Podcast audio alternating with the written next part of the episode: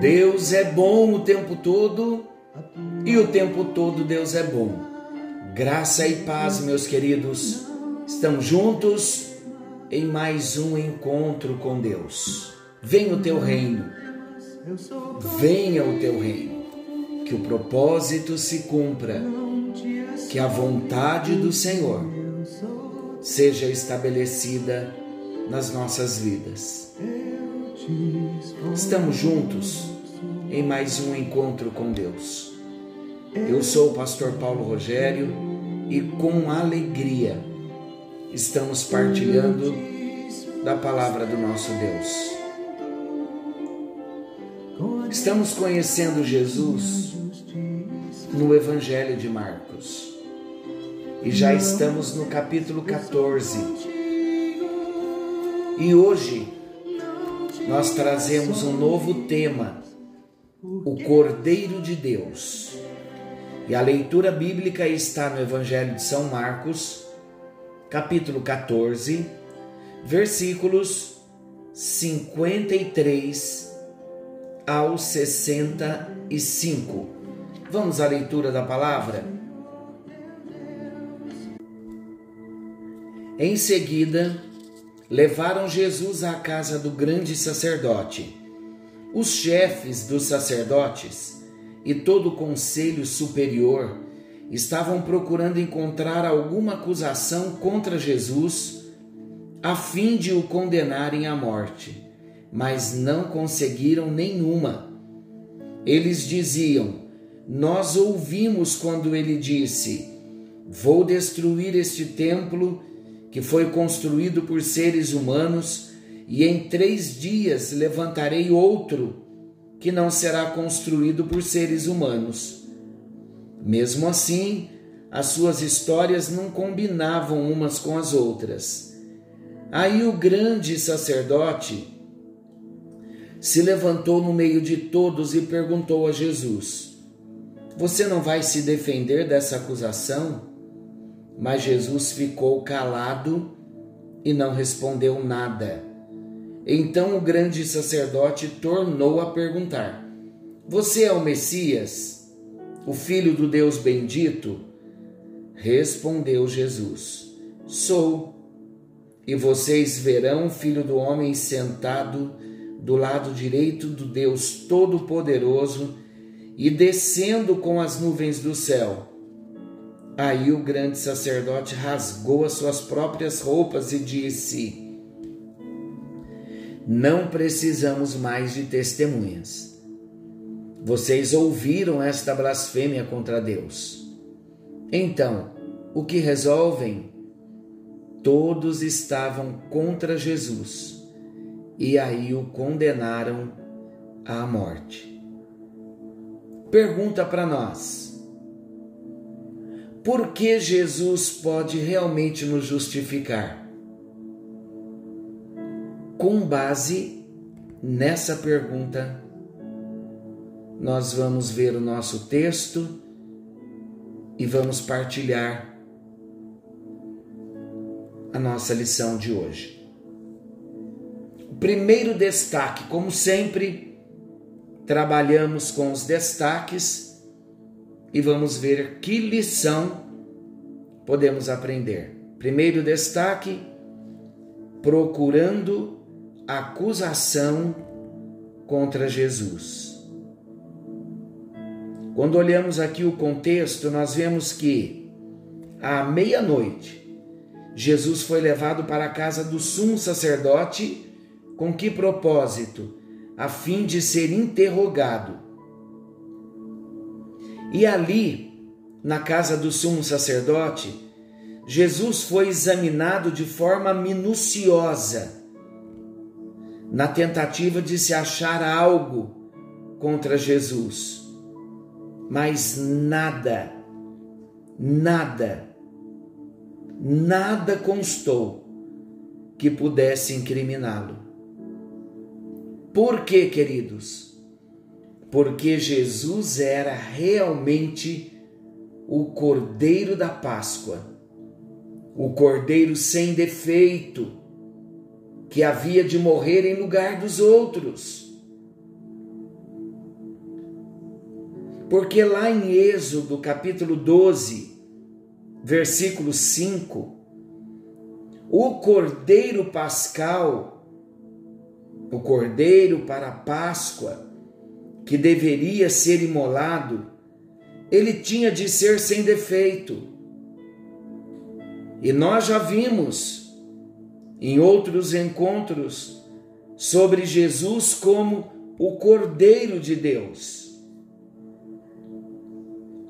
E agora Jesus, diante da maior autoridade religiosa dos judeus, o sumo sacerdote, Jesus prova a sua condição como cordeiro sem defeito. A inculpabilidade de Jesus foi notória diante de todos que nada encontraram para acusá-lo. O nosso Deus é perfeito. O nosso Jesus é perfeito. Ele veio à terra, nasceu como homem, porém sem pecado algum. Ele não trazia nele a semente de Adão. Por isso, na cruz, ele pôde morrer como homem sem defeito algum para pagar a nossa dívida. Ali estava, em Cristo, o Cordeiro de Deus que tira o pecado do mundo, o Cordeiro perfeito.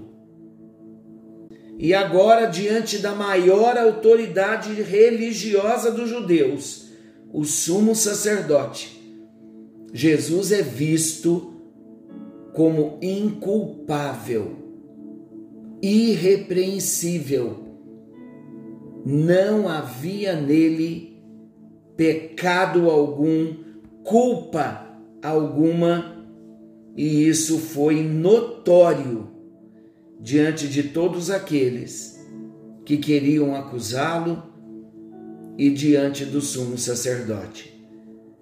Somente uma pessoa que não possuísse pecado algum podia resgatar um pecador. Romanos capítulo 6, versículo 23 diz: Pois o salário do pecado é a morte. E em Hebreus capítulo 4, versículo 15, diz assim: Temos um grande sacerdote que foi tentado do mesmo modo que nós, mas não pecou. A consequência natural do pecado é a morte. Se Jesus tivesse cometido pecado, ele teria de morrer por sua própria transgressão. Glória a Deus pelo nosso Senhor pelo nosso Salvador, pela sua santidade, pela sua pureza. Jesus foi reconhecido isento de culpa, então ele podia morrer pelos outros. Ali estava o Cordeiro inocente, sem culpa morrendo pelos pecadores, pagando a dívida dos pecadores. E ele só pôde pagar a minha dívida e a sua dívida exatamente pelo fato dele não ter pecado algum, pelo fato dele ser inocente. Eu pergunto a você: você já recebeu Jesus? como o seu cordeiro? Por que estou perguntando se você já recebeu Jesus como o seu cordeiro? Não basta conhecer a Jesus, mas é preciso recebê-lo. Porque uma vez que eu o recebo como Cordeiro de Deus, como meu Senhor, como meu Salvador, eu vou ter o problema e a questão da minha dívida, do meu pecado resolvidos isto é, perdoados, pecados perdoados, dívida paga, a bênção da salvação eterna pelos méritos da graça de Deus, pelos méritos de Jesus, o Cordeiro de Deus inocente que pagou a dívida do pecador. Senhor Jesus, nesta hora, abrimos a porta do nosso coração e recebemos a Jesus Cristo como Cordeiro de Deus que veio pagar a nossa dívida, perdoar os nossos pecados.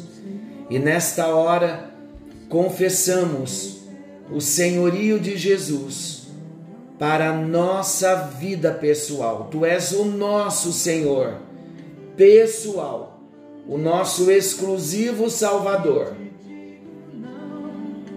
Rompemos com a velha vida, renunciamos a toda prática pagã, renunciamos à adoração, a todo e qualquer outro Deus que não o Senhor. E devotamos a nossa vida a Ti a partir de agora, para Te servirmos, para Te seguirmos, enquanto nós vivermos. Declaramos com os nossos lábios que a partir de agora não temos mais outro Deus além de Ti. Te assumimos e te reconhecemos como único e exclusivo Salvador e Senhor. Em nome de Jesus. Amém, amém e graças a Deus. Graças a Deus. Deus abençoe a sua vida. Fiquem todos com Deus. Amanhã voltaremos ainda com esse assunto: o Cordeiro de Deus, Jesus. O Cordeiro que tira o pecado do mundo. Deus abençoe, fiquem todos com Deus. Não se esqueçam, Jesus está voltando, algo novo está vindo à luz. Vem o teu reino, Senhor.